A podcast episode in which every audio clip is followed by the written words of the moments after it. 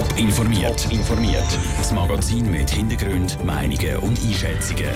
Jetzt auf Radio Top. Wieso der tödliche Bahnunfall zu Winterthur auch zu war beschäftigt und wieso Schutz und Rettung Zürich alle Hände voll zu tun hat mit Insekten. Das sind zwei von den Themen im Top informiert. Im Studio ist Nina Frauenfelder. Schaffen auf und am Gleis ist ein gefährlicher Beruf. Darum findet die Arbeit meistens in der Nacht statt, weil dann fahren nicht so viel Züg. Die Arbeiter sind mit Leuchtwesten und Helm ausgerüstet.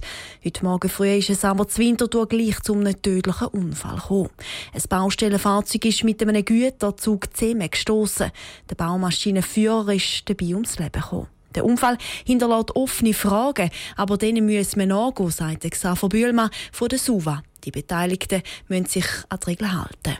Beim Arbeiten auf der Gleis sind vor allem drei Gefährdungen maßgebend. Die Fahrleitungen, die eingeschaltet sind, die vorbeifahrenden Züge, aber auch die Baumaschinen, die im Einsatz sind. Es haben sich gute Schutzmaßnahmen entwickelt, die zur Prävention eigentlich geeignet sind, aber die Umsetzung verlangt von den Beteiligten eine gute und konsequente Umsetzung. Auch bei der SUVA ist der Fall ein Thema. Der Xaver Bühlmann erklärt weiter, dass sie in solchen Situationen das Gespräch mit dem Betrieb und der Branche suchen. Wie es zum Unfall hätte kommen können, ist noch nicht klar und die Sache der Kantonspolizei. Die Sicherheit wird bei Gleisarbeiten der SBB immer ganz groß geschrieben, sagt der Reto Scherli von der SBB. Die Sicherheit auf Baustellen, wo auch Züge in der Nähe durchfahren, die wird sehr groß geschrieben. Wenn längere Bauarbeiten gemacht werden, dann werden auch Gleise gesperrt. Das ist auch in Winterthur die Nacht der Fall gewesen. Es sind mehrere Gleise gesperrt gewesen. Wieso der Bauarbeiter nicht auf diesen Gleisen unterwegs war oder überhaupt auf den Gleis, das wird abgeklärt von der Kantonspolizei Zürich. Nach dem 7. heute Abend sollten alle Züge zu Winterthur wieder planmäßig fahren. Mehr Informationen zu dieser ganzen Geschichte gibt es auch auf tobonline.ch.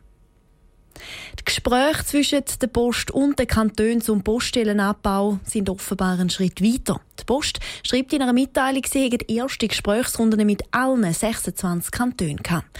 Andrea Nötzli hat bei den Kantonen im Sendegebiet nachgefragt, wie sie das Gespräch erlebt haben.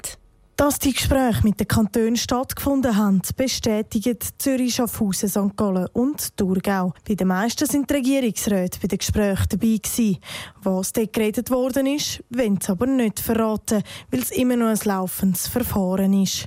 Beim Kanton Zürich heisst es, dass sie bei den Gesprächen ihre Wünsche angebracht haben und zufrieden sind, wie es gelaufen ist. Im Kanton Thurgau ist heute Abend nochmal ein Gespräch zwischen der Post, der Regierung und den Gemeinden geplant.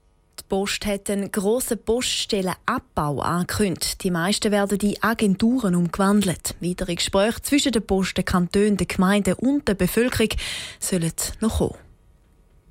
Die Zürcher Blaulicht, die Organisation Schutz und Rettung, hat alle Hände voll zu tun.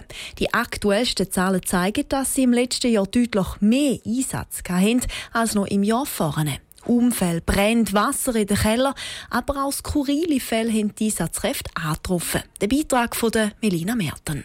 Im letzten Jahr hat der Rettungsdienst und die Feuerwehr von der Schutz und Rettung insgesamt über 42.000 Mal müssen ausrücken. Ins Auge sticht einem, dass die Feuerwehr doppelt so viel wegen Tier- und Insekten hat müssen ausrücken wie im Vorjahr.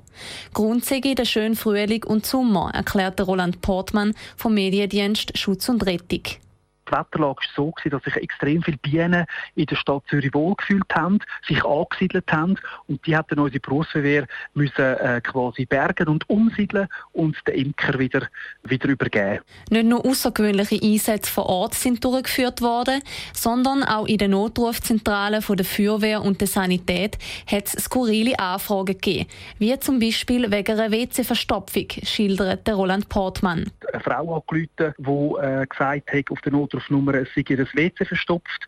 Sie hat gemeint, sie sei beim äh, Sanitärtelefon gelandet und nicht beim Sanitätsnotruf.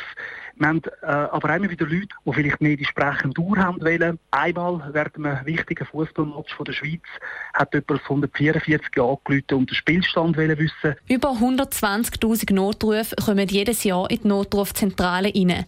Das ist der Beitrag von Melina Merten. Übrigens hat Schutz und Rettung die meisten Einsätze in der Stadt Zürich. Top informiert, auch als Podcast. Mehr Informationen gibt es auf toponline.ch.